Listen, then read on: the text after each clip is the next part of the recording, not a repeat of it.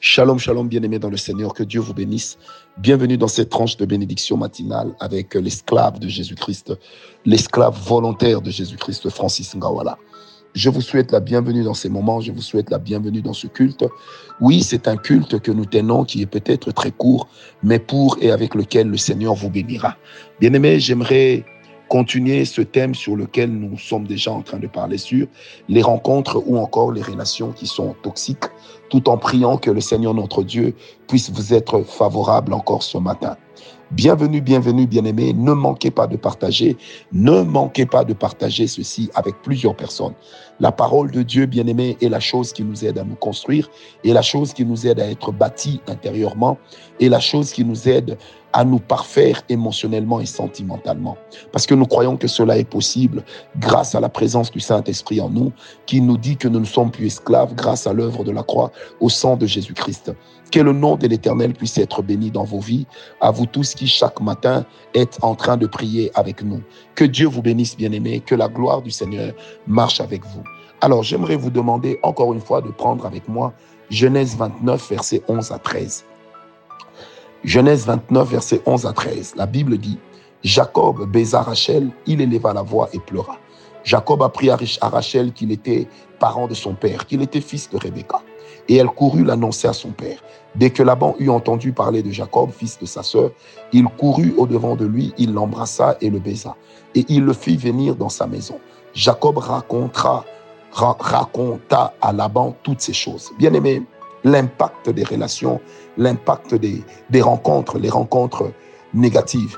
Vous savez, vous allez remarquer qu'en fait, une des choses qui a été positive dans la rencontre entre Jacob et Rachel, entre Jacob et Laban, c'est que Jacob a appris à devenir un bosseur. Jacob a appris à devenir un berger. Du paresseux qu'il était, il va se révéler aussi comme talentueux. Pendant des années, il va travailler, alors que dans la maison de son père, Jacob était un monsieur qui préférait, si je peux actualiser cela aujourd'hui, qui préférait s'affaler sur le divan pour suivre la télé. Je dis bien en l'actualisant. Donc Jacob ressemblait un peu à ce monsieur qui se disait, les parents sont là, de toute façon, je ne, je n'ai pas besoin de fournir des efforts. Mais lorsque il a rencontré Rachel, il a rencontré Laban, plus loin nous le verrons bien aimé, Jacob va devenir quelqu'un d'autre. Jacob va devenir une personne totalement renouvelée. Jacob va devenir un bosseur. Jacob va devenir un travailleur. Jacob va cesser d'être dépendant des autres. Jacob va développer un leadership puissant en lui-même. Bien-aimé, qu'est-ce que les rencontres que tu fais? Qu'est-ce que les rencontres que tu connais te rapportent? Qu'est-ce que ça te rapporte? Bien-aimé, nous sommes en train de parler sur les rencontres toxiques, sur les relations toxiques. On a vu trois points hier. Nous avions vu des relations qui vous font douter de vous-même, des relations qui vous influencent négativement et des relations qui vous culpabilisent. Et eh bien, ce matin, nous allons parler sur des relations qui vous dénaturent. Oui, vous avez bien entendu, des relations qui vous dénaturent. J'ai un peu touché à cela hier, mais j'aimerais encore insister là-dessus ce matin. Bien aimé, il existe des relations qui vous dénaturent. Il existe des relations lorsque vous êtes dedans.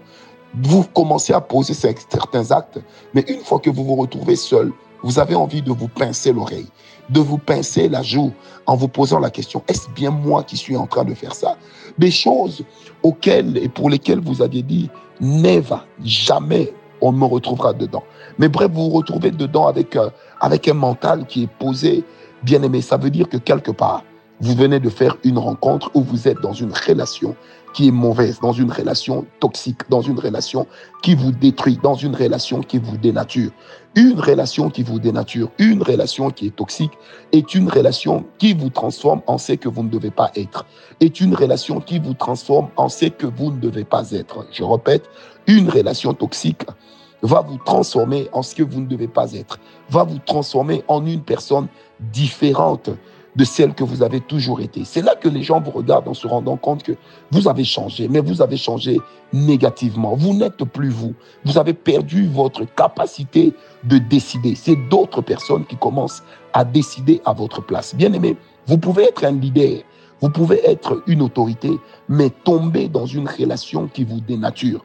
Vous pouvez être quelqu'un de fort, de puissant, mais tomber dans une relation qui vous dénature.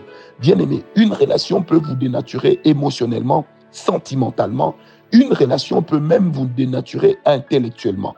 On a vu des intellectuels, on a vu des savants venir à la télévision pour affirmer des choses qui ne sont pas vraies. On a vu des personnes, par exemple, je me rappelle, lorsqu'on a lancé la guerre d'Irak contre Saddam Hussein, on a vu des grands généraux comme Colin Powell venir comme ça devant les Nations Unies pour affirmer des choses qui étaient fausses parce qu'on les a obligés de le faire. Nonobstant leur propre personnalité, bien-aimée, ils sont allés à l'encontre de cela. Pourquoi? Parce qu'ils ont été dénaturés. Vous savez, des fois, les hautes fonctions dénaturent quelqu'un.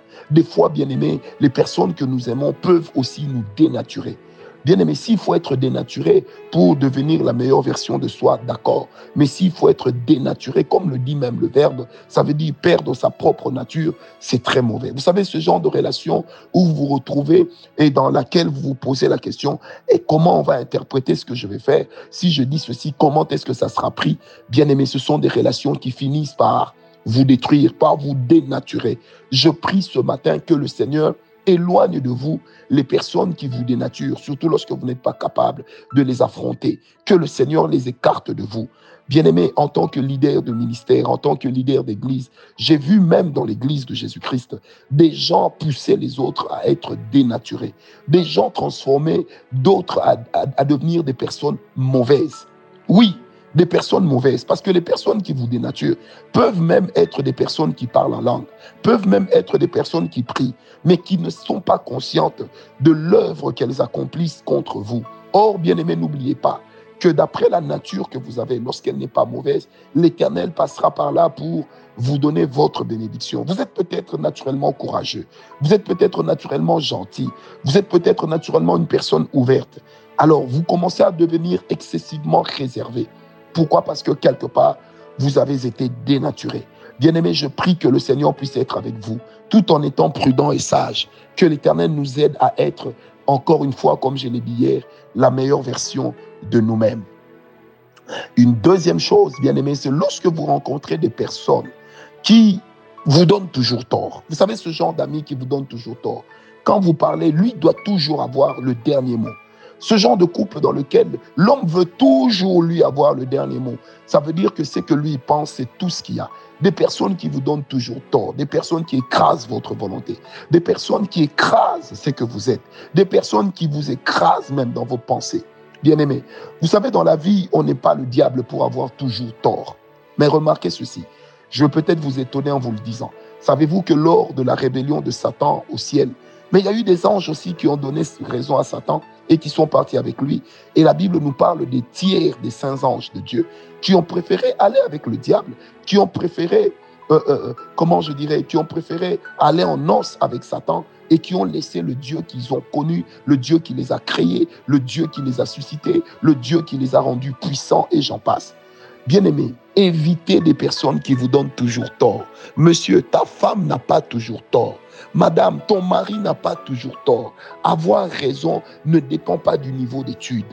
Avoir raison ne dépend pas du niveau d'avoir, des avoirs que nous avons. Mais avoir raison, bien-aimé, ça dépend que de la raison. Et la raison dépend d'abord de la voix de la sagesse. Et la sagesse dépend d'abord du Dieu qui la donne. C'est pourquoi la Bible dit dans Proverbe 2 que celui qui n'a pas la sagesse la demande à Dieu. Que celui qui n'a pas l'intelligence la recherche comme on cherche l'argent. Bien-aimé, il est très important que nous puissions nous lever. Vous savez, ce genre de personne, quand tu lui fais des remarques, tout de suite, elle te montre que tu as tort. Elle te montre que dans ce qui est arrivé, c'est de ta responsabilité. C'est parce que tu n'as pas toujours fait ce qu'il fallait que vous vous retrouvez dans cette situation. Bien aimé, non seulement que cette personne vous donne toujours tort, mais le fait d'avoir toujours tort devant une personne finit par vous dénaturer, finit par vous culpabiliser. Amen. La troisième chose, bien aimé, la, troisième chose ce matin, c'est de se retrouver avec une personne qui vous empêche d'être vrai, une personne qui vous empêche d'être vous-même. Oh, je déteste moi, Francis Ngawala, ce genre de relation dans lesquelles j'ai l'impression de ne plus être moi. Donc, vous savez, moi, je suis de nature très joviale. Permettez-moi de faire ce petit commentaire.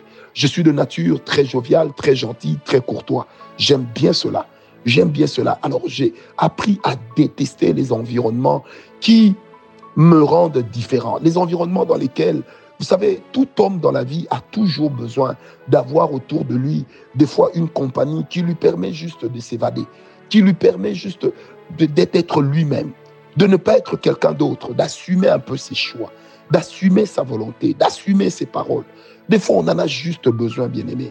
La vie ne doit pas devenir aussi contraignante, même dans nos relations de couple, même dans nos relations familiales, dans nos relations amicales, dans nos relations euh, professionnelles, bien aimé, où vous vous retrouvez toujours en train de fournir des efforts pour satisfaire les autres. En fait, vous n'êtes plus vous-même. Vous devenez un objet.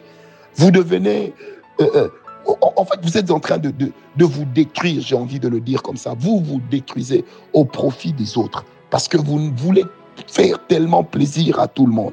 Vous voulez contenter finalement tout le monde qu'à la fin vous vous rendez compte que personne ne travaille pour vous contenter vous, que personne ne travaille pour vous soutenir, que quant à ce qu'il s'agit de vous, eh ben personne ne considère ce que vous êtes. Vous devez tout faire pour être à l'image des autres. Vous devez tout faire pour plaire aux autres. Or, vous devez aussi être la bonne personne que Dieu a mis en vous. Bien aimé, vous n'êtes pas le diable. Je dis bien, vous n'êtes pas Satan, vous n'êtes pas le diable pour avoir toujours tort. Vous n'êtes pas le diable pour ne pas être vrai. Vous devez être vrai. Bien-aimé, vous devez être vrai. J'ai envie de le dire comme ça. Laissez ce que vous êtes par moments s'exprimer. Si ce n'est pas un péché, si ce n'est pas quelque chose qui offense la parole de Dieu, qui offense la présence de Dieu dans votre vie, qui offense les autres autour de vous, bien-aimé, soyez vrai. Soyez vous-même. Oh, bien-aimé, soyez vrai. Soyez vous-même. Je répète encore, soyez vrai. Soyez vous-même. Je le dis encore une fois, soyez vrai. Monsieur, aide ta femme à être vraie, à être elle-même c'est alors que tu pourras l'améliorer. Madame, aide ton mari à être vrai, à être lui-même. C'est alors que tu pourras l'améliorer. Pousser les gens à ne pas être vrais finira par les transformer en hypocrites. Finira par les transformer, je répète, en hypocrites.